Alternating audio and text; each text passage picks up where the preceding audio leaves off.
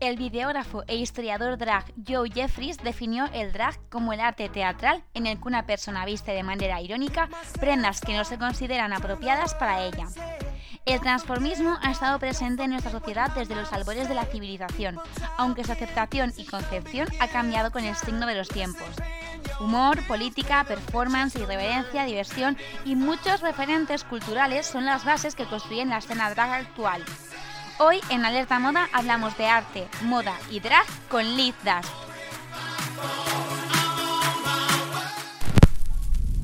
Alerta, moda, un programa para disfrutar y descubrir la moda en cualquier parte. Bienvenidas y bienvenidos a este nuevo episodio de Alerta Moda. Soy Teresa Vivo y te agradezco que hayas sintonizado Paterna Radio o le hayas dado el play a tu reproductor de Evox o Spotify para disfrutar de esta charla de moda y tendencias que hoy os prometo que va a ser una auténtica bomba. Liz Dust se define como drag queer. Es una auténtica artista y un referente en el mundo LGTBI. Nos ha prometido una charla llena de arte, de moda, de transgresión, una charla que nos va a ayudar a romper estereotipos y prejuicios. Así que estamos deseando empezar. Bienvenida, Liz. Hola, buenos, buenas tardes, buenos días. No sé cuándo se van. Sí, bueno, buenos, buenas tardes. Buenas tardes. En primer, bueno, muchas gracias por invitarme. ¿eh? eh a mí siempre me ha interesado, como siempre digo, y hablaremos de eso, de no estar solo en el espectáculo, sino estar en otros contextos, como por ejemplo este es la radio, que también tiene más de la moda. Así que gracias por invitarme. Bueno, yo he hecho una mm, presentación así un poco pequeñita, pero a mí me gusta. No, la has hecho muy bien. De hecho, a veces a mí, me, a mí más me abrumas, porque cuando dije un referente, tal, esas cosas como que no, pues sí y no, no sé cómo decirte. Bueno, realmente en la escena, en el panorama del mundo de, nocturno y del mundo del espectáculo drag aquí en Valencia, pues eres uno de los rostros más, más visibles y más conocidos, que más proyectos tiene. exacto, la que más igual o más inquietud he tenido, sí, eso está claro. Sí, igual, sí, ¿por qué no? Pero bueno, de ahí a que me. Yo creo que un referente también es cuando la gente te toma. Aunque bueno, sí, la gente me toma en serio, pero quiero decir que la, la el, al final el objetivo de todo esto no es convertirte en un referente o en. Pero al final es hacer cosas, es una cosa como más básica y, que el tejido cultural, como quieras llamarlo, nocturno barra cultural, esté activo y que haya gente que queremos mm, hacer cosas y expresarnos. Y ya está. ¿Cómo te definirías tú a ti misma? ¿Cómo te eh, presentarías? bueno, yo muchas veces me... A mí me gusta, está muy de moda la palabra drag, que ahora con el tema drag, que está de moda van a hacer drag, es drag race en, España. Y todas esas cosas. Eh, a mí me gusta mucho la palabra travesti porque es una palabra muy de aquí, muy nuestra. En realmente drag es un anglicismo y travesti, digamos, sería la traducción a, lo que podemos, pues eso, el término que podemos utilizar. Y me hace una palabra súper bonita, que ha sido también para denostar, ¿no? Para insultar, mira qué travesti y tal. Y a mí me parece una palabra preciosa y de hecho cada vez la utilizo más y yo digo, ¿quién eres? Pues yo soy una travesti 360 que te hace un cocido, te plancha y te hace un monólogo. Y ya está, y eso es un poco la historia. Lo que pasa es que algo... Perdón. Que... No, no, no, sigue, sigue, sigue tú. Ah, no, quiero decir que que si algo me caracteriza es un poco que justamente la gente espera de una travesti que esté haciendo espectáculo, que entretenga, y sin embargo, de repente, pues me gusta la cultura y me, interesan eh, pues el arte contemporáneo y me gustan otras cosas que no es lo que la gente espera. Al final, eh, pues lo que es el colectivo LGTBI ha, conseguido un poco esto, que términos como travesti o como marica, que han sido siempre un poco pues, comentarios peyorativos, hacerlos propio y dignificarlos y decir, bueno, es que es lo que soy. O sea, no, no es un insulto, es mi identidad y estoy orgulloso o orgullosa de ello. Correcto, eso es un poco la. Y eso es lo que viene el, arte queer, que está muy de moda también. El queer es un concepto que también en inglés, lo que pasa es que parece que lo que viene de fuera queda más glamuroso o con eso mejor, pero, pero queer es eso, es un insulto de, desprecio que hacen de ellos su bandera. Que aquí igual tenemos una terminología, pues desde marica, bujarra, sarasa, eh, que nosotros podemos utilizarlo y siempre con la intención, porque las palabras están. Yo siempre he pensado que las palabras están para utilizarlas. Eh, entonces, eh, es cómo las utilizas. Entonces, un poco la, historia. Yo creo que mucha gente nos estará escuchando y a lo mejor dirá, bueno, ¿qué tiene que ver la moda con, la estética drag? O sea, ¿en qué momento todo esto confluye? Y para mí es quizá una de las cosas que, es, muy evidente, ¿no? Cuando tú ves a... Eh, ahora mismo el concepto drag, o sea, si lo hicieras hace años, pues igual no hubiera tenido sentido, pero ahora mismo, a día de hoy, la, eh, el drag está tan presente en la moda Porque de hecho el drag, si lo paras a pensar, y esto dice, es una frase que me gusta de RuPaul que dice, nacemos desnudos y el resto es drag. Es una frase. Exacto. Entonces, a mí esa frase me, me parece. De hecho, la utilicé yo en una tesis que hice hace 10 años ya eh, en la Facultad de Bellas Artes y utilicé esa frase porque es verdad al final que estamos constantemente construyéndonos a través de. a, partir de, del artificio, ¿no? De una tela, de un trapo, de, algo que te. Que, pues eso, que, te apoderas que, y, que, y que completa tu identidad, ¿no? al final es. Y, en la moda, vamos, el concepto drag eh, está más unido que nunca. La moda se inspira en lo drag, lo drag se inspira en la moda y estamos así constantemente. Y también lo drag, yo creo que la estética drag sirve a veces como para hacer un poco de parodia de, la moda, incluso nos ayuda a darnos cuenta de a veces lo que tú dices, como todos tenemos ese punto drag, porque es verdad que al final nos construimos con lo que nos ponemos, ver algo llevado al extremo, a veces decimos, es que es verdad que qué chorrada o que, o que vulgares somos todos, que vamos iguales y, no, pensamos un poco en que hay algo más. Claro, la moda muchas veces llevada a unos extremos lo que te hace es, reflexionar sobre los códigos que hemos generado la vestimenta a la hora, por ejemplo, de identificarte con un género. No decir que es lo de una, es propio de un hombre, que es propio de una mujer. Sin embargo, el drag ha ido mucho más allá, ha evolucionado. O sea, que decir, ha ido, el drag en un principio podía ser una parodia, se quedaría como una exageración de lo que es el género, de lo que es la moda en el género. Sin embargo, ha habido un feedback muy interesante y, y de repente lo drag también trabaja lo sobrio, trabaja lo súper exquisito, sensible. Es decir, hay como una ida y una venida muy interesante. Mm. sí, porque por ejemplo ahora también todo lo que es, hay muchas personalidades drag que tenemos día a día en la televisión, hablabas de RuPaul, eh, por ejemplo, eh, Conchita Bast era una drag queen que de repente se presentó a Eurovisión con un vestido de lentejuelas propio de alfombra roja, entonces impactaba porque ella era una drag queen, pero sin embargo se alejaba de estas plumas, boas y estos excesos y de repente normalizaba, o sea, decía, no, es que es todo, o sea... Correcto, Conchita en el 2014, cuando se presentó a Eurovisión, lo, que, lo que realmente, que por supuesto hay que tiene una voz maravillosa y que la canción funcionaba muy bien, pero lo que, lo que realmente impactó fue que, que no era lo que la gente esperaba. Claro ni siquiera a nivel de puesta en escena. Conchita Wurst se plantó en el medio de un escenario, se puso delante de un micro y cantó. Ni hmm. movió casi un dedo de la mano, ni hizo un aspaviento, que es lo que la gente esperaría de una drag queen. cambio de piernas, ni lo que dices, ni aparece con un penacho de plumas. Simplemente un vestido que podía llevar una chica, lo que entendemos una chica normal y corriente. Y ahí fue un poco para mí esa aportación. Yo creo, y a partir de ahí tenemos figuras de drags en el mundo de la moda, drags modelos, eh, que está, esto está, va en ascendente. Y, también ahora el drag se asocia mucho al glamour, pero quizá los primeros drags, eh, aquellos mm, eh, llamados travestis como peyorativamente, no tenían tampoco acceso a, a todos los elementos textiles y toda la maquinaria de ahora para dar glamour. Entonces, eh, el mundo del drag ha cambiado mucho y no hay que olvidar que se empezó por algo que a lo mejor era simplemente una falda de, pues yo qué sé, una falda encontrada pues, por ahí o unos tacones viejos, que ese glamour no ha estado siempre ahí. Claro, el drag al final representa poco, al final eh, es como el arte mismo, el arte interpreta la vida. interpreta los deseos. Yo cuando surgen, eh, por ejemplo, los artistas drags pero nos tenemos que remontar porque esto es muy interesante que lo hablemos. Las primeras drags de principio de siglo, que eran verdaderas estrellas, y esto lo hablaremos, pero ahora conectamos un momento con eso de que de la glamurización, del, por ejemplo, eh, las aspiraciones, el deseo, ¿no? El Star System, nosotros queremos ser esas grandes figuras y esas, ese glamour que como no se consigue, porque claro, realmente el drag es muy caro, es mucha producción, es mucho dinero.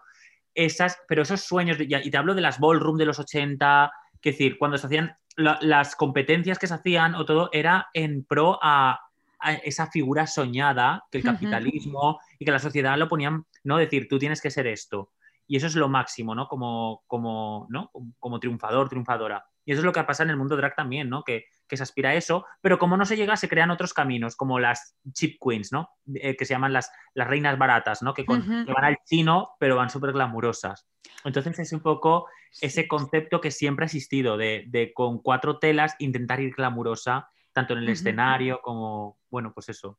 Yo que soy mucho de seguir, por ejemplo, las galas drag, eh, a mí me viene a la cabeza Grimasiva Maeva, que lleva una peluca chino con trenzas, que va con un poco un look así muy quiche, que si comparas con esto de espectáculo, que es todo purpurina, de repente te, te choquea. Y, y ha ganado el certamen varios años y es súper querida. Esos lenguajes como el arte povera, ¿no? Que es un movimiento artístico de los 60, al final asumimos esos lenguajes también. Que incluso luego el propio. Es curioso porque esas drag queens que. o esas personas que intentan ir glamurizadas, o en la sociedad en general, mujeres que intentan ir con abrigos de pieles pero no pueden y van con sintéticos, o, o materiales baratos que simulan el oro, los brillos al final luego la moda se fija en todo eso y lo hace suyo. Sí. lo que es, pero eso pasa en el arte, incluso las performances más radicales de artistas, pues yo qué sé, no sé, te puedo hablar de cosas como muy, muy gores, que luego coge la institución y coge el centro, digamos, del arte y lo absorbe y lo, absorbe, y lo hace suyo. Entonces, en la moda pasa lo mismo. Las grandes industrias luego se, fijan en, esa cosa hortera o kits que decimos y de repente dices, ostras, y ahora saca Gucci una colección que es súper loca, que parece sacada un rastrillo, realmente, de, ¿no? De, ese concepto de mercadillo, de mezclar ropa pintas, que al final es, un, exacto, es un, como yo digo, un, pez que se muerde la cola, está ahí constantemente alimentándose de sí mm. mismo. Yo cuando, cuando eh, me fijo en la estética eh, drag, lo que sí que veo es mucha producción a nivel, por ejemplo, de artesanía, artesanal mucha costura, mucho trabajo, mucha organización. ¿Tú eso te lo haces, por ejemplo, tú misma? ¿Tienes profesional, a, profesionales? ¿Cómo es un poco ese diseño? Claro, es que también es el tipo de drag que tú eres, ¿no? Entonces, eh, y, hay una evolución, es como tú, es como, eh, para que lo entienda la gente, pues tú cuando empiezas a vestirte igual de joven, no es lo mismo que cuando tienes 30, 40, vas evolucionando y vas buscando. El drag es lo mismo, vas buscando un estilo. Puedes encontrar un drag como muy producido, con mucha elaboración, que mucho detalle, pero luego puedes encontrar un drag muy sobrio y muy, muy elegante también, muy minimalista. Yo, por ejemplo, estoy en una fase más minimalista, si me preguntas a mí. Me gustan y, y, en cuestión de hacerlo, prefiero, a mí hay una cosa que, bueno, como yo, yo me he formado en arte y me gusta el arte y me gusta el arte de las otras personas. Entonces, no, no, sí que podría, soy capaz de hacerme mis propias cosas, pero realmente a mí lo que me gusta es hacer diferentes, o sea, tener diferentes productos y visiones de otros artistas. Entonces, a mí me gusta mucho invertir en diseñadores. No mucho, porque vale mucho dinero, pero me, intento permitir de vez en cuando una piececita o algo de algún, sobre todo de diseñadores locales, de aquí de Valencia. Entonces, sí, me los hacen y si tengo una prenda más especial que no es lo mismo, igual una prenda para hacer un evento que una prenda para hacer un espectáculo, ¿entiendes? Claro. Ahí dependes, dependes del diseñador o de quien te haga la pieza. ¿Y cómo nace, cómo nace Liz? ¿Cómo nace este personaje, pues este alter ego tuyo? Este, a ver, eh, mi alter ego en realidad siempre está ahí. Lo que pasa es que hay un día que decides ponerle voz, eh, o sea, ponerle nombre y voz y, un lugar. Em, siempre he practicado el travestismo. De niño, yo cuento siempre que me travestía. Yo o sea, me travestía en sentido pues para jugar, es verdad que lo he relacionado mucho con el espectáculo. No entendía que yo, o sea, para mí me ha servido como un poco crear ficción sobre mí para sobrevivir un poco, me gusta De esa manera yo sobrevivo. A mí la ficción me hace estar en otro plano. Y en este caso, Liz, a mí lo que, eh, pues eso, lo creé como a unos siete años, ocho ya, para dedicarme al mundo del espectáculo. O sea, quería vivir esa, no sé, esa realidad. Y eh, lo, lo que pasa para mí, como yo siempre, es un bálsamo es como no es más verdadero, porque mucha gente dice, esto es un hobby o es algo que, o, o tú eres más real el, ir sin peluca. No, para mí todo tan real con que sin peluca. Es, sigo siendo yo y, soy yo. Es decir, lo que pasa simplemente cuanto más artificial soy, más real me siento. que a veces no hay de escape, ¿no? Muchas veces, cuando sí, es verdad que, me den más real y bueno, es... Claro, y además Liz, por ejemplo, yo, yo te, mira, en cuestión de moda, tú ahora me ves ahora, porque la gente no nos va a escuchar, pero no, no, no me va a ver. Yo ahora estoy en casa y yo a la hora de vestir como mi, Miguel, porque me llamo Miguel, eh, en mi día a día voy pues con muy sencillo, camisetas de algodón, pantalones, tal. De repente, para mí Liz supone como poderme expresar de la manera más expresiva y más artística a través de la moda y no solo de mi moda, sino de otra moda que crean otras personas y, en las que yo puedo jugar muchísimo, que es la moda femenina. A mí la moda femenina, que ya tampoco la quiero clasificar como que es, porque hay piezas incluso de chicos, o sea, no, no tienen un género, Pero quiero decir, a nivel de formas, de texturas, de colores, me, vamos, me da la vida. O necesito estar en esos dos puntos. Súper relajado, en el anonimato, eh, sobrio, me encanta la sobriedad, pero de repente volverme loca y ponerme un súper un corsetazo de los años 50 y súper Dita Bontis. Y me apetece, porque me apetece ser todo. O sea, de hecho, una pregunta que tenía yo preparada que era que si cambiaba mucho tu forma de vestir cuando dejabas a Liz al lado, pero ya veo que, sí, que, vamos, que intentas mantener. Es por, comodidad, ¿eh? O sea, incluso cuando estoy de Liz, a veces busco la versión cómoda de Liz, que es con una bata grande, llena de sofisticación igual o, vanguardia, como quieras llamarlo, pero. Eh, pero no sé, es que es depende de lo que te pida el cuerpo. Yo creo que tenemos yo, como si veo una 360, yo soy una travesti 360, entonces me voy acoplando a ese giro y no sé.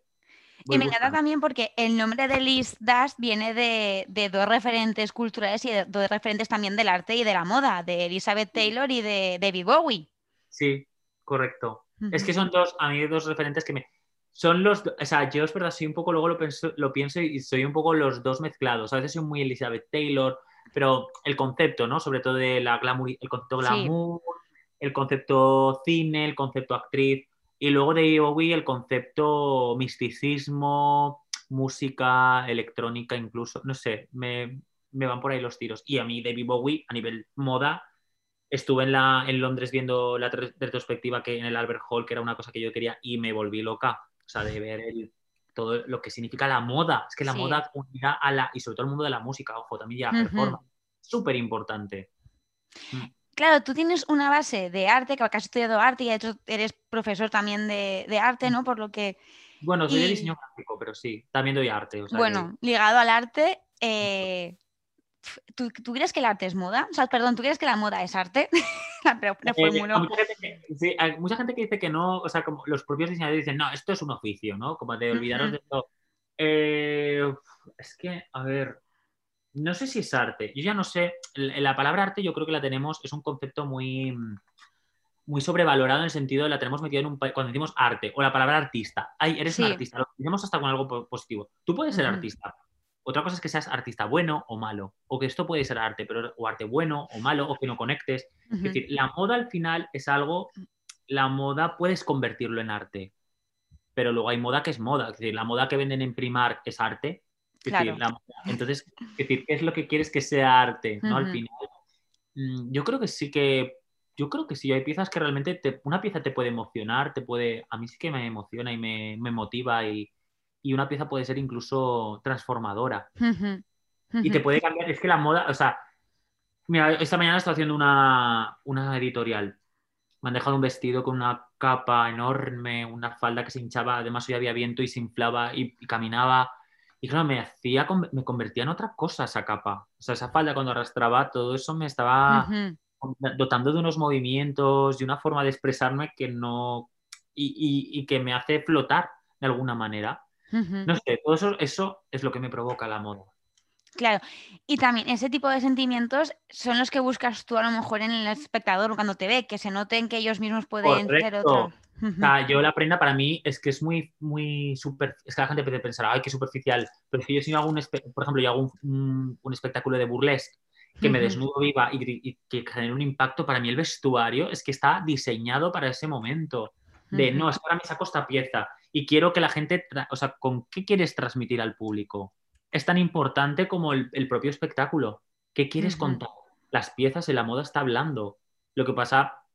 Eh, vivimos ahora mismo, yo siempre lo digo esto, en, un poco una dictadura eh, de códigos de vestimenta muy uniformados. O sea, somos auténticos maniquís en la calle, en la, en la era de Inditex. O sea, todos ahora mismo hablamos de set be yourself, puedes ser tú mismo, busca, eh, crea tus roles, tus normas y de repente vas con esa historia y luego vamos por la calle y te encuentras una misma persona con tu mismo vestido o de repente, ¿sabes? Y, y, y encima, ¿no? Y encima nosotros somos víctimas y verdugos, porque si vemos a alguien que es, va diferente, es como que mm, mm, la gente como que le, le incomoda. aunque sea inconscientemente, porque tú, tú vas, partes de la base de, sí, sí, cualquiera puede hacer lo que quiera, que vaya como quiera, pero de repente vas por la calle y, ¿sabes? Vuelves, a la gente la vuelves loca con cualquier tontería. Con un trapo, a la gente se vuelve loca. sea, que imagínate. Eso es lo que dices tú también en, tu documental, que hemos dicho que este, que este podcast iba a ser un poco la bomba.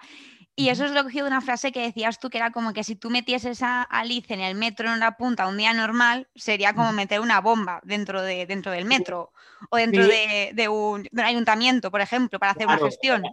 Claro, yo no, de hecho yo, yo fui guía de belenes hace dos años por propuesta por una página web de Guru World que me contrató para enseñar los belenes del ayuntamiento y tú no sabes lo que se dio.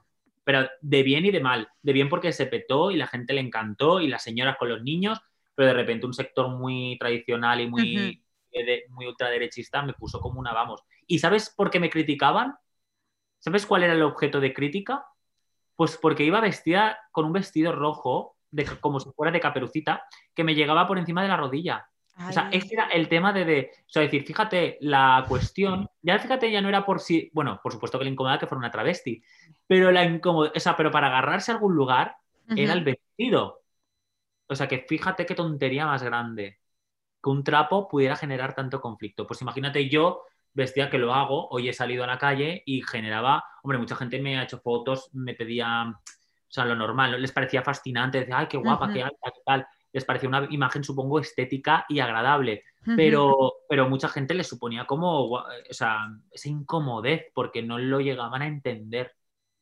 ¿Estás notando últimamente que, que al estar más visibilizado el mundo drag, la gente te acepta más, o por el contrario que también al tener voz y legitimidad cierto tipo de pensamientos, al contrario, hay, hay más conflicto. Mira, había una moda ahora del drag, eso está claro, ¿no? Los medios de comunicación han hecho de moda el drag, lo transversal, pero ojo, cuidado porque lo estamos exotizando, lo estamos viendo desde un punto exótico, entonces la gente es como, pero como lo gay, lo gay también se exotizó mucho tiempo, ¿no? Hasta que vieron porque, ay, qué guay. Había una época, yo me acuerdo que era más crío, no sé qué edad tienes tú, pero eh, yo había una época que, lo gay era como algo muy guay. Ser guay. ay, tengo un amigo gay y tal, pero era un punto de vista exótico, no era un punto real. Ahora ya asumimos que hay padres gays, que tu hermano es gay y se casa y vas a la. O sea, da como una crudeza. Y ser gay, ya decís gay y ya no provoca esa cosa de. Ah, ¿sabes? No, ya no provoca ese rollo. Está... Y lo drag está en ese punto. Lo drag desde, ah, ¿sabes? Está en ese punto de exótico, de trans. Ah, ¿sabes? Tengo una amiga trans. Ah, ahora mola tener una amiga trans, pero ahora tenemos que incluirlo en nuestro día a día como algo muy normal. Muy normal. Y como algo aburrido incluso. Sí, exacto. Ya dices, bueno, sí, a mí, ya, a mí por ejemplo, bueno, yo soy gay también, pero es decir, que a mí ya lo gay, incluso yo creo que ya no hace, yo veo que no hace ya se, no está, ya, ya no mola pero en buen sentido. O sea, ya no vuelve a ser gay porque ya está súper asumido, yo creo. Más, más de lo. Hombre, aún faltan ciertas cosas y aún siguen generando conflicto, por supuesto. Pero no es ya como antes. Vamos, yo por lo menos desde mi perspectiva. Por supuesto, si viene un chico que vive en un país árabe, pues mm, imagínate. Claro, claro, es que también es verdad que desde aquí llevamos como una, un camino, ¿no? Y pensamos que tenemos todo muy conseguido, pero luego no, o sea, luego nuestras acciones desde, desde aquí, desde una posición privilegiada, que al final las tenemos, eh, pues pueden repercutir positivamente en sitios donde todavía no, han accedido. Claro. ¿Sabes? Y, bueno, en todas las luchas, la lucha LGTBI, la, lucha. Claro, el arma de doble filo de la globalización también, de que te enteras lo que hacen allá, aquí, pero a la vez hay unas desigualdades y bueno, sí, eh, es contradictorio, hay cosas como contradictorias.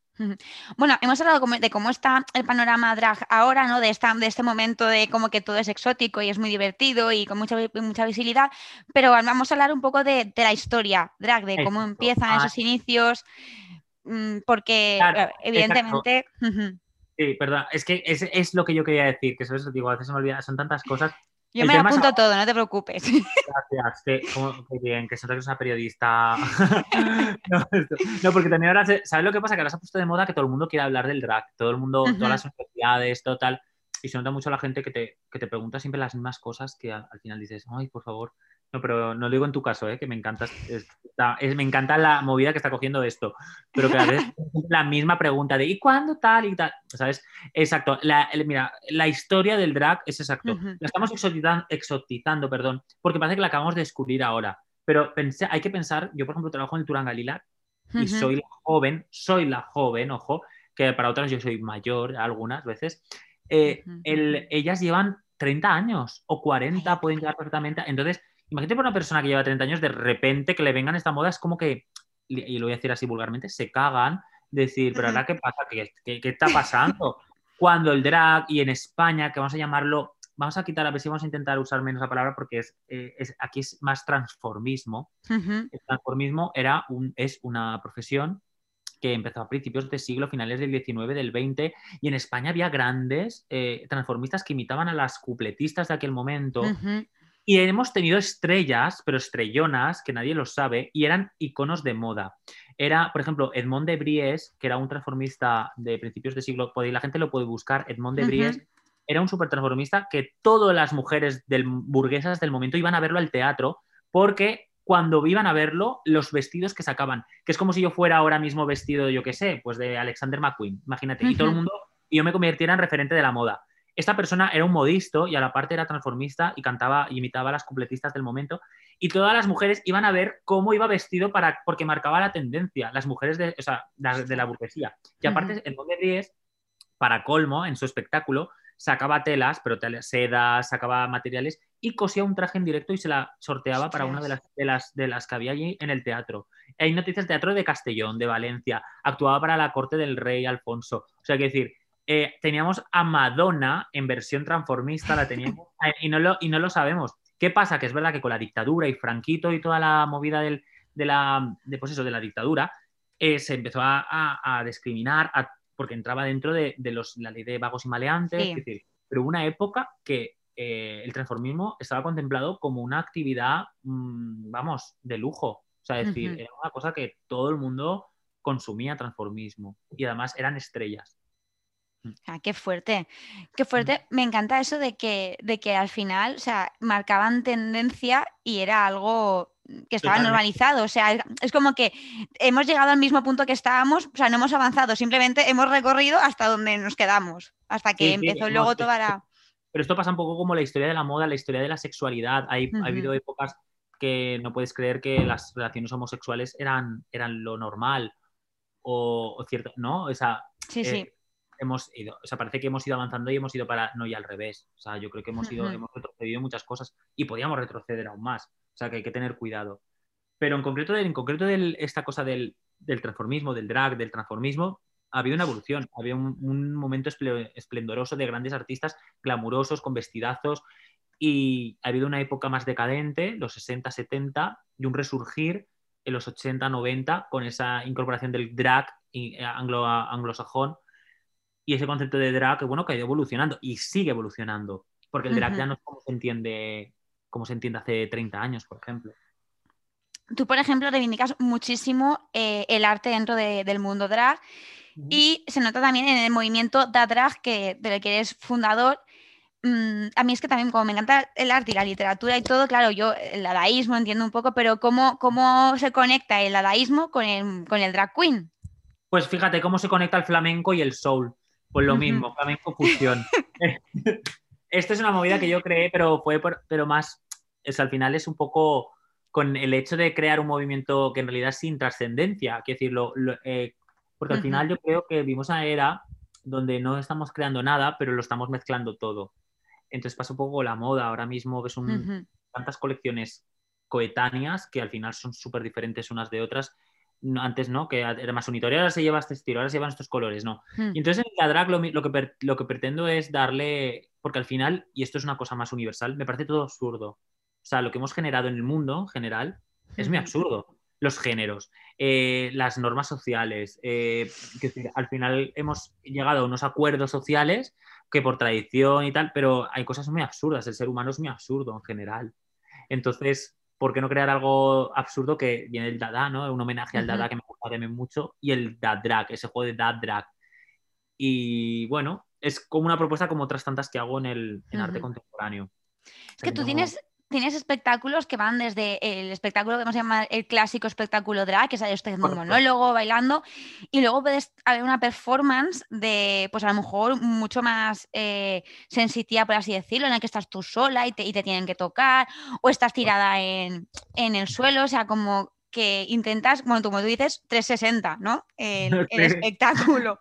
Sí, es que la gente, ya, ya, a veces digo, a mí me, estas cosas me abruman porque en el sentido de yo misma digo, va, tienes que crear una línea para que la gente te reconozca, es lo normal, ¿no? De, pues voy de rubia, tal, Y es que me es imposible a mi naturaleza, porque un día me apetece, me levanto y digo, eh, bueno, tampoco soy tan loca en el sentido de, tengo mi, mi, periodo, por ejemplo, ahora llevo un año formándome en, en música jazz, ¿no? Por ejemplo, y yo me veo en una banda clásica de jazz y me veo súper Dita Bontis cantando Fever o, y que decir, incluir un poco de burlesque, que en realidad está todo conectado, pero de repente me da un día que me levanto también y digo, oye, quiero hacer una propuesta y quiero mm, eh, ponerme un paracaídas, tirarme de un balcón y comer un plato de espaguetis, ¿sabes? Y, y, cantar, yo qué sé, un couple. Entonces, es un poco, eh, al final las propuestas parecen muy locas unas de otras, pero para mí son propuestas. Y si soy capaz de defenderlo, o unas con más o menos gracia, pues lo hago, porque me apetece.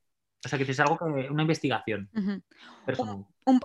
creo, que, esto en parte me lo respondí anteriormente, pero yo creo que al final el drag no nos lo tomamos en serio. O sea, como que tanto como, como consumidores, no vemos que detrás del drag hay arte y solamente vemos la parte de espectáculo.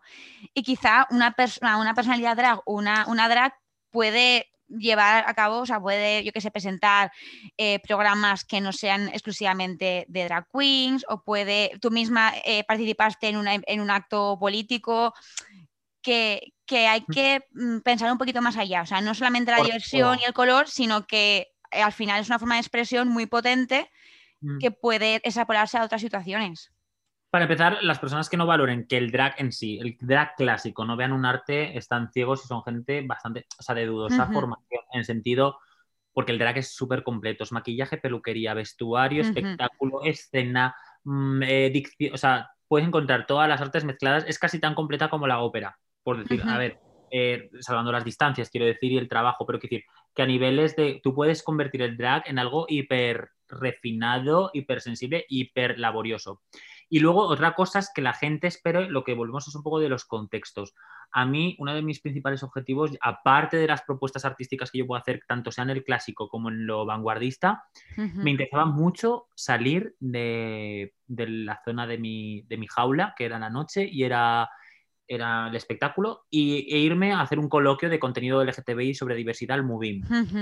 Es que ha sido, la verdad que estoy súper contento porque ha sido una de las grandes cosas que me ha dado este año. El poder hacer los martes por la tarde, hacer entrevistas a, todo tipo de... O sea, yo, para mí ha sido un sueño, porque además yo tengo sí que esa cosa muy curiosa también eh, de debatir sobre el tema pues, de las, una, chica, una chica prostituta, eh, familias con hijos trans, eh, personas con VIH decir, me interesaba todo lo que fuera, ya no solo por, ya no, es que no me gusta hablar del colectivo LGTBI porque me hace como que me, hablar sobre diversidad, o sea, sobre la diversidad que podemos encontrar en el mundo. Y mamás monoparentales, o sea, con familias monoparentales, mamás que han decidido ser mamás solas. O sea, decir, todo aquello que rompe la, lo establecido, lo que creemos que está establecido.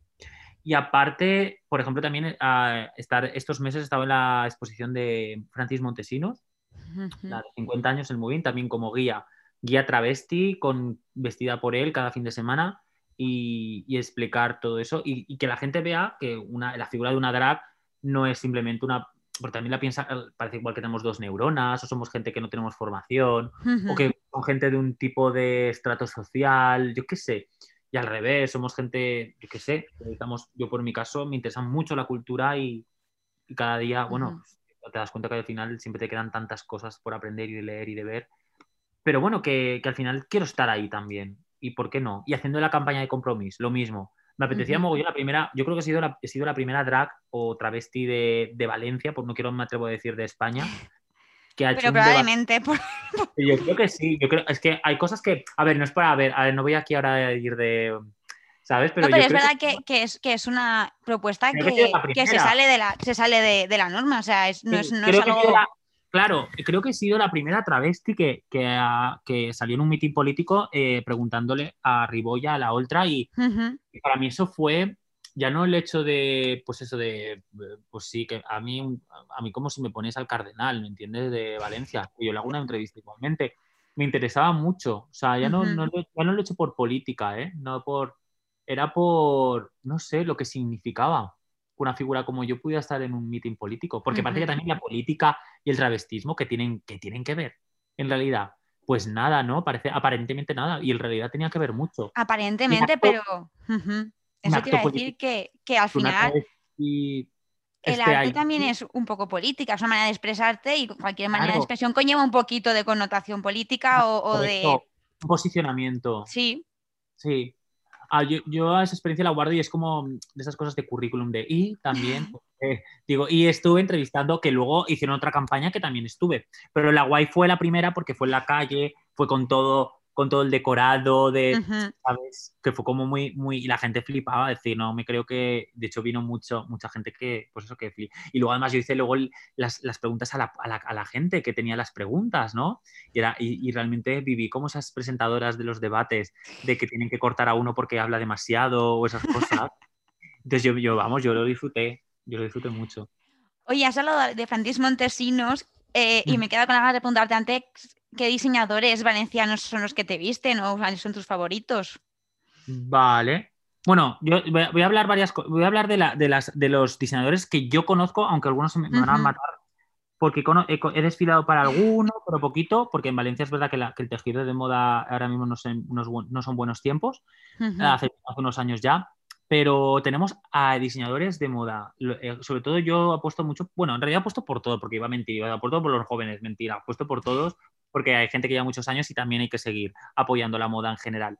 Eh, yo de los que trabajo, por ejemplo, los que me hace todo el vestuario, que es de espectáculo, que también se lo hace a Mónica Naranjo y a Edurne y toda esta gente, es Try Styling, que, me hace la corsetería y todo lo que es pieza de montaje y tal.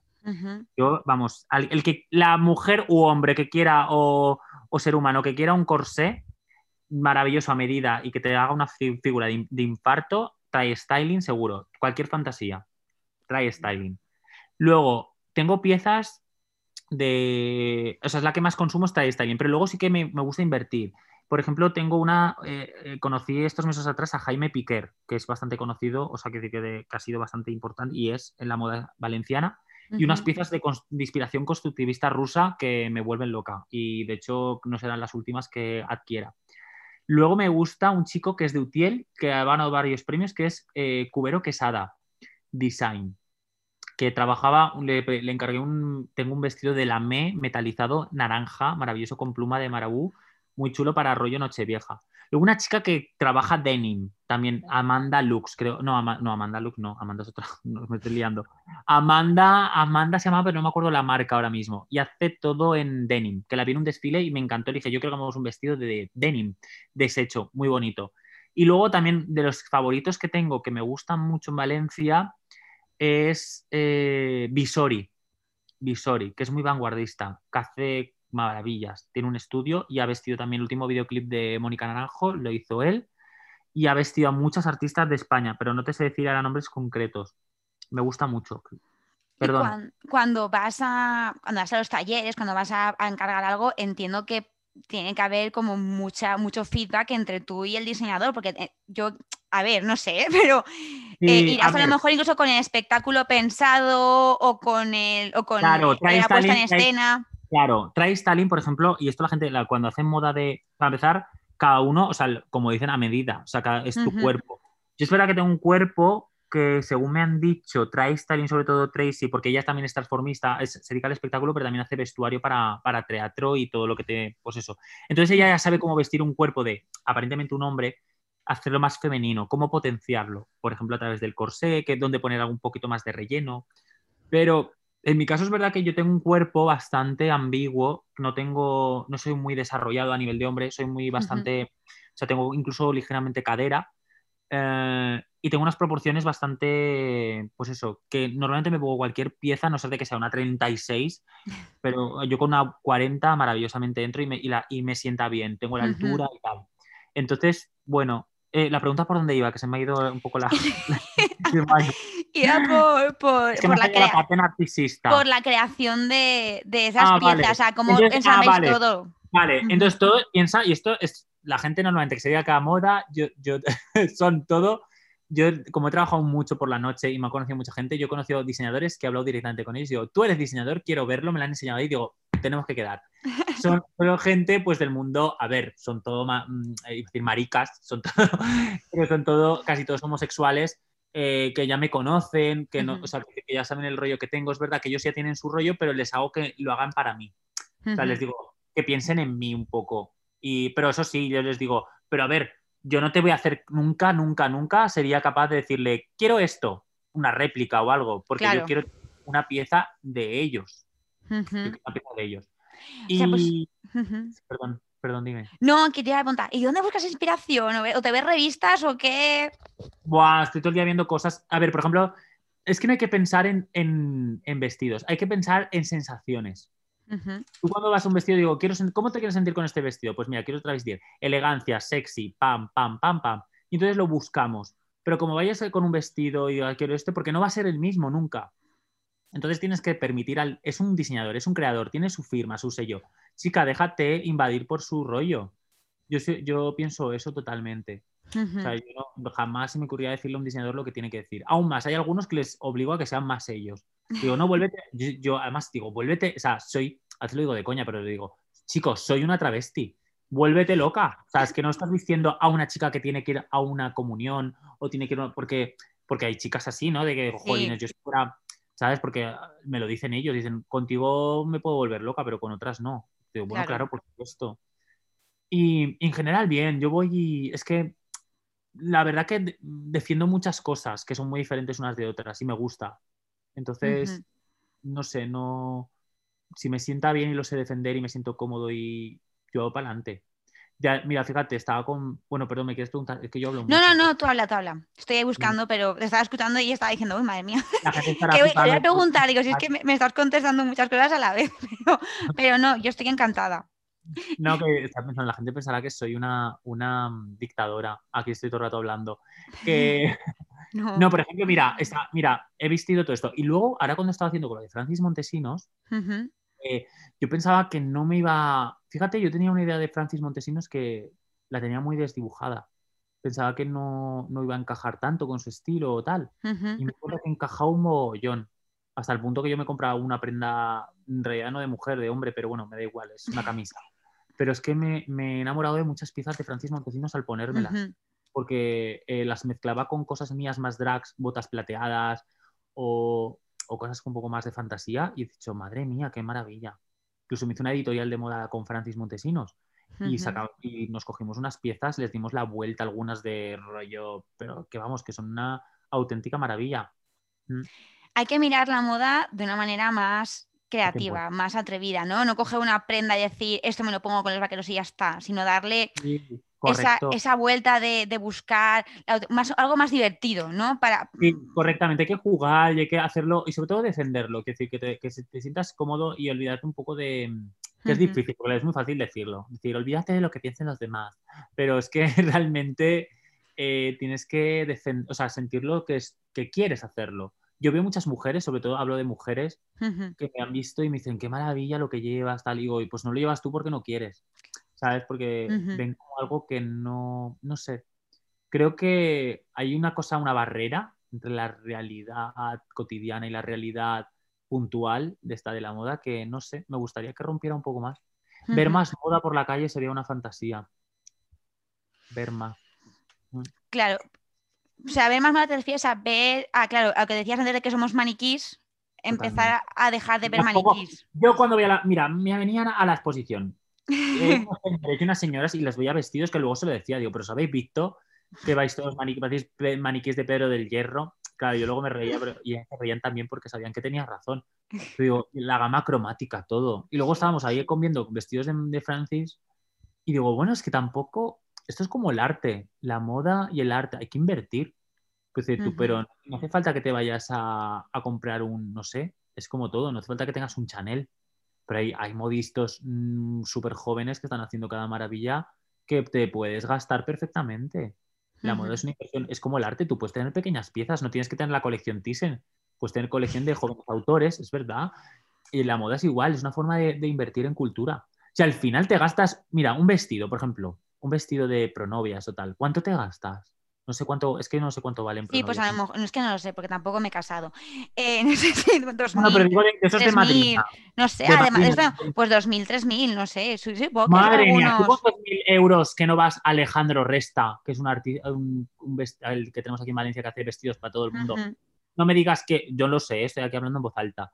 Igual vas a un diseñador y con dos mil euros que no te va a hacer un vestido solo hecho para ti, a medida maravilloso y de autor, anda ya, claro que sí. En tu día a día consumes mucha moda local también, o sea, como, como Miguel también consumes de moda local, tiendas locales. Nada. Soy, mira, ahora, ahora, ahora voy, a, hablar sobre mi, sobre mi hipocresía, que estaba aquí metiendo la bronca. Soy un auténtico eh, maniquí de Berska. Eh, porque, a ver, no, ahora tampoco, eh, no sé cómo decirte.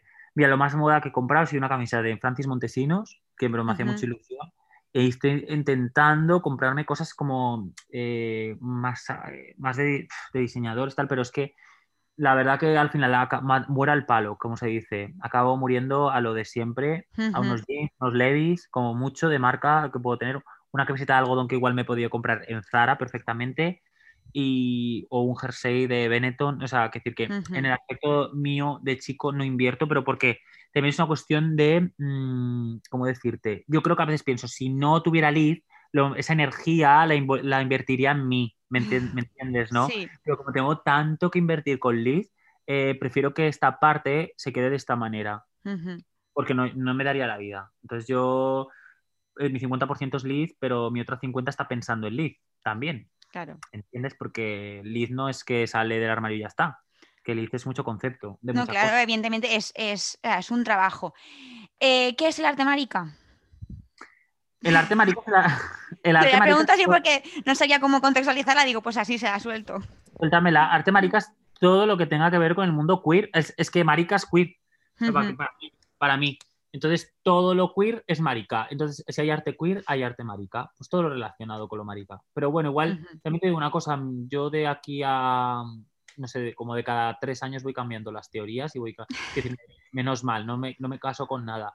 Eh, ahora mismo no estoy tan, no tengo tan presente la teoría queer ni, ni qué decir, estoy en otras cosas como más trascendentales, como sentir, transmitir, eh, vivir, ¿sabes? son cosas que al final en el arte cada vez me cuestiono, cada, cada, vez me cuestiono lo que está, no sé cómo decirte, mm, pues eso, que me fijo más en un artista si es travesti o no, si es, porque ahora está también el, no binario, o me da igual.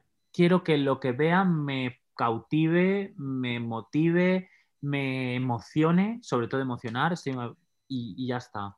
Entonces, bueno, que sea queer, que sea marica, que sea, mm, cada vez me importa menos.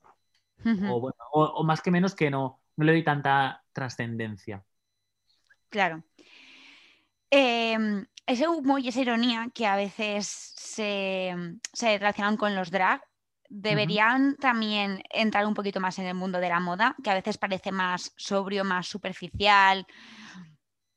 Yo si contara, mira, la moda yo creo que ha sido un sector también, a ver, tiene esa fama de estirado, superficial, inhumano, eh, quiero decir, eh, y lo drag a veces no ha sido bienvenido, pero es que es que es inevitable, es cuando todos los grandes diseñadores, todos ah, o se han travestido o son, son maricas, o sea, o son, quiero decir, el, justamente el mundo LGTBI ha estado muy dentro de las pasarelas, maquilladores, peluqueros, modelos. Es decir, no hay, decir, eh, estamos todos ahí metidos.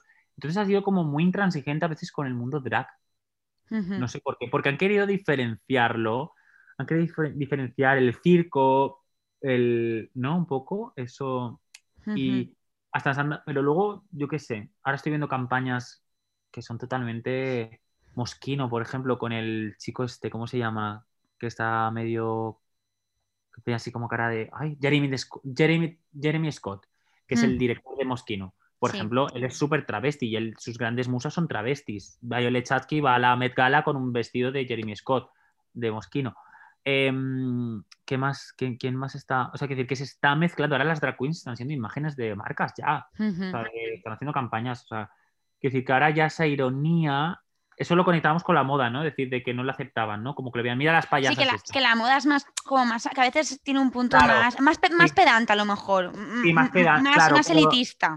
Correcto, más pedante y como es más pedante, pues no, no hacer determinadas cosas o, pero se están dando cuenta que ahora mismo, se está, ahora yo creo que eso se ha alejado un poquito, creo, que ya no está tan así. Lo malo que las travestis se vuelvan pedantes o estúpidas, que, eso también puede pasar, ¿eh? Y hay alguna que otra que yo veo eh, por Instagram y tal, digo, madre mía. Porque algunas saben guapas. Perdón, perdón. Así en, petit comité, esto ya un poco fuera de, lo que es la moda y tal. Eh, se ha anunciado que este año se va a cenar RuPaul en España, como hemos dicho. ¿Qué, esperas tú de ese programa? ¿Crees que va a servir para que aquí.? Esperando histerismo. Todo el mundo está histérico con programa. No ha empezado, yo creo que se acabe ya. Es que, porque, a ver, eh, es, es muy jodido, ¿eh? En realidad, todo esto, porque por una parte te hace súper ilusión de que hagan un programa así en España y, promocionar el arte patrio y de repente una plataforma se le dedique hasta este contenido, perdón, a esta estructura que viene de América y cómo adaptarlo a España, ¿vale? Por otra parte, mm, tengo... Uy, que he tocado aquí algo. Sí, sería diferente. Ahora no se te oye.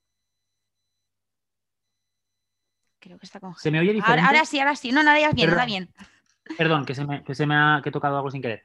no, que estaba contando que la historia es eso, que por una parte bien, bien, genial que, lo promocionen. Por otra, me fastidia porque las nuevas generaciones parece que si no sales en RuPaul o no, o perdón, en Drag Race, en este caso, parece que no eres nadie o que el drag, cuando hay maravillosas artistas, como hemos dicho antes, que llevan una trayectoria súper años y años, y de repente lo exotiza un programa y lo lanza entonces se, trabaja de una manera como que realmente el travestismo aquí en España ha sido muy duro hasta ahora, ¿eh? Me hasta ahora, hasta ahora, hasta, o sea, que estoy, me recuerdo de los 2008, 10, o sea, que, siempre ha sido, que, que no ha sido una cosa tan guay como lo pintan de todo lo que había que hacer y, ves el programa americano con esos looks y esas, pero que al final las drags y en Valencia, Valencia tiene una tradición de drags brutal toda falla, que no haya, o sea, ¿qué falla no ha tenido una drag o una travesti? ¿Quién no ha ido al Turangalila a, cenar o, a comer? o sea, es que es un referente, es un referente. Durante 20 años. Es decir, ¿quién no, ¿quién no conoce al Titi? ¿Quién no...? Es decir, Exacto. Valencia, que no, las cabarets que había en Valencia, la Belle Époque, o sea, hay unos referentes brutales. O sea, Valencia en sí misma ya es un, una, o sea, un lugar muy importante para, para la historia del transformismo. Entonces, bueno, todo eso parece que puede quedar, a no ser de que hayamos personas que sí que estamos trabajando haciendo documentales o, registrando o dando a conocer a través de los coloquios, pero si no es algo como que queda algo muy exotizado desde, además desde un punto de vista muy americanizado. Porque además todas las nuevas generaciones de gente que hace drag yo es que estoy, tengo una edad un poco complicada porque tengo 33, no soy ni joven para bailar reggaetón, pero ni mayor para bailar rap. Entonces tengo ese punto ahí, no sé en qué punto estoy. Eh, soy una travesti a lo Melendi, es que no lo sé. Eh, entonces la historia, la historia es que, claro, mm, las nuevas generaciones parece que solo ven eso de que solo valen las que salen en el programa como RuPaul, o que solo para hacer un lip sync, un famoso playback, sí. hay que abrirse de piernas. Cuando en España aquí nadie se ha tenido que abrir de piernas y nadie se ha tenido que tirar el suelo para hacer un playback. Eso es verdad, eso es verdad que es verdad que cuando piensas en, bueno, eso, eh, Tenerife, Gran Canaria, eh, es que ya se ponen la, pierna al lado de la oreja, salen de piernas, hacen ahí unos espagachos, unos ah, movimientos. al final parece, parece que tienes que estudiar en el Circo del Sol. Sí, Sí, sí. entonces, cuando el transformismo era otra cosa, era imitar a Rocío Jurado, aunque, ojo, que no me refiero que nos vayas patas, que decir que hay, un, hay unos códigos más naturalistas, bueno, no lo sé. Ah, eh, ah, por eso tengo, por otra parte, me parece súper interesante a ver cómo lo solucionan aquí en España, porque aquí no somos negras del Bronx, que esta historia, claro, aquí no somos, claro, no somos, no tenemos esa cultura de, que, que, sacan, ¿no? A la, eh, esas cosas tan de, yes, mama, how. Aquí no, es que no somos así. claro, quizás esa exageración que, que vende claro, y si lo haces igual que ellas, va a ser una copia barata. Sí. Va a rechinar. Claro, va a rechinar. Entonces, a ver cómo se soluciona. Bueno, eh, Liz, yo me quedaría hablando aquí horas y horas, porque de verdad, o sea, de hecho tengo, no sé, me viene y digo, podemos seguir hablando, pero, pero ya te he robado una hora. Creo que además. ¿ya, llevamos ya llevamos una hora. ¡Ah! Sí, vale. sí. Ya llevamos una hora. Pues me he quedado eh, como, me ha parecido esto una intro, que lo sepas. Ya, pues escúchame, invitadísima estás para cualquier otra. Otro, sí, sí. Si quieres un especial de algo en concreto, porque creo que el. Me parece súper, súper, muy, muy buena idea. Una muy buena idea hacer un especial que hablemos solamente de una cosa de, del transformismo. Claro, porque hemos hablado mucho de la historia del drag y tal, pero un día que hablemos de, pues, de marcas concretas, de cosas más concretas. Sí, creo que a mí me apetecía un montón hacer algo, algo drag. Aquí en el programa siempre intentamos tener visión, pues eso, de, todos los colectivos posibles, sí. Y, me faltaba, me apetecía y hacía falta también. Y creo que además, eh, ahora que se acerca el carnaval, que no va a ser tal, pues hacer nuestro pequeño festival aquí personal en formato podcast. Oye, pues nada, muchísimas gracias de nuevo, ¿eh? De verdad. Cuéntanos un poco, Liz, si tienes alguna recomendación, algún libro o película, tienes tu propio documental, siempre nos gusta acabar con... Sí, hemos ganado el premio en Juve, hemos ganado el premio en Juve y, nos hemos, y ahora nos vamos a un festival. Hemos ganado una selección en Argentina, un festival que se llama Amar es Amar, creo, y otro en el País Vasco. No te voy a decir el título porque no sé cómo, cómo está en vasco, es súper difícil para mí recordarlo. Pero, pero sí, estamos súper contentos. O sea, yo diría a la gente que vea el documental, que son 13 minutos.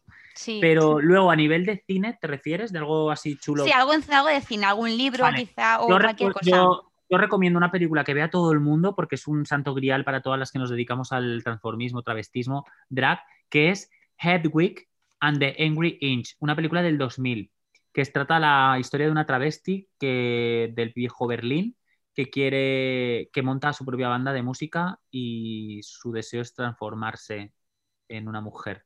Y es una maravilla. Y es, y es un clave de musical. Es un musical que está en Broadway. Yo fui a verlo y todo. O sea que son, son, canciones míticas y una historia tan tonta aparentemente es súper universal y trascendental. Que habla sobre la existencia del ser humano. No, conocía yo esta, esta, o sea, esta película, y es que siempre me voy, pues, eh, Priscila. O sea, entonces, claro, conocer algo un poquito más allá de Priscila está muy bien. Claro, no, no, no, no. y si te, y no, olvidaros, o sea, Priscila para el mainstream, quiero decir, está bien para el mainstream, pero Hedwig es realmente la esencia de, lo que, para mí, que es el, toda esta historia y este mundo que nos hemos creado. Qué guay, qué guay. Y me queda también pues saber un poco, entiendo que ahora a lo mejor el ritmo de trabajo por los espectáculos ha bajado un poquito. Totalmente. Desafortunadamente, pero en algún sitio podemos, podemos verte y podemos disfrutar de, de List Dust. Correcto. Bueno, de momento, mm, de, momento ningún, ningún lugar, ahora que pienso. Hasta el sábado pasado estaba en el, en el, museo, que era el único espacio en el que podía estar. Pero pronto, si vuelve todo un poco, los coloquios volveremos seguro. Y si no, preparando cosas audiovisuales, que ahora estaremos todas online otra vez. Bueno, tienes tu Instagram que por ahí vas actualizando. Que es. Bueno, lo puedo decir, ¿no? Sí, claro, lo, lo, debes decir. La gente que, que, quiera seguirme para ver lo que voy haciendo y los trabajos, pues es lead.dust. O sea, L-I-Z.D-U-S-T. Lead Dust, para que lo entienda la gente. Y nada, ahí publico pues, sobre todo cosas que voy haciendo desde editoriales de moda, eh, trabajos personales, proyectos, vídeos, video performance y todo lo que voy a hacer. O sea, un poquito de arte en formato Instagram, que es un poco lo que ahora nos tenemos que acostumbrar de momento. Esperando que... sí, con el 1.1. Esperando que pase pronto. Eh, bueno, siempre terminamos con una canción eh, y yo tengo muchísimas ganas de saber cuál es la tuya porque, no sé, me parece que tienes tantos referentes que digo, tiene que ser algo... Como estoy tan loca, porque de repente un día me, apetece poner Bjork y al otro día me apetece poner eh, Donna Summer, pero estaba pensando y decir, una canción, estaba, tengo, tengo dos, pero creo que porque una es muy triste y otra es más, las dos son muy vintage para mí. Y además son conectadas con el mundo del transformismo clásico. Una es Un año de amor de Luz Casal, porque aparece en Tacones Lejanos, donde Miguel Bosé hace de travesti, pero me parece un vintage muy travesti y muy, muy español. Y otra que es un clásico ya más universal, que es Les Dance de Donna Summer, que es una canción mm, de los 70 y me parece que la hice además en, un en una fiesta que se llama Caspose en Piccadilly, que tengo un vídeo que es abrumador de cómo fue ese, día. Entonces creo que voy a elegir Les Dance un poquito de disco. Sí, disco. Y es así como pintas y tienes ese sabor. Y eso, mola. Bueno, Liz, pues muchísimas gracias de verdad por esta hora de, charreta sobre el transformismo, que me ha encantado. A mí también se, se me ha hecho corta y, te tomo la palabra en eso de hacer algo más temático, más concreto.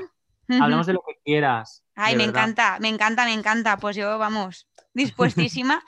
Espero también que a todos vosotros que nos estéis escuchando y vosotras y vosotros os haya parecido igual interesante esta charla y se os haya hecho igual de corta. Y os recuerdo que si se ha hecho corta, de momento no tenemos otro podcast con Liz, pero tenemos un montón de podcasts más, tanto en paternahoraradio.com como en eh, Spotify e iVoox, así que podéis ir al hilo de podcast y seguir disfrutando de estas charlas. Nos despedimos hasta la semana que viene con más Alerta Moda. Un besito. Chao. Oh.